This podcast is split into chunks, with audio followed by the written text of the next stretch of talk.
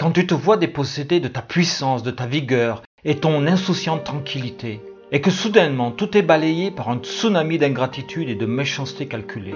Ce que tu ressens là, à ce moment, ça doit être à l'échelle humaine ce que Dieu pourrait ressentir s'il n'était pas seulement, uniquement amour, principe de vie et croissance, pardon absolu.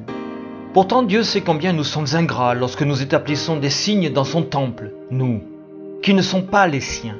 Mais peut-être que dans ta colère, tu as besoin de faire table rase et de réduire en cendres ta vie. Et tu te poses cette question, jusqu'à quand?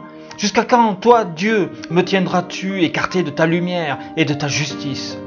Sèche tes larmes, il t'entend et te répond car il connaît ton cœur, celui-là même qui a aimé et cessé de battre. Il t'entend, toi qui es outragé, car il connaît l'outrage et y répond par encore plus d'amour.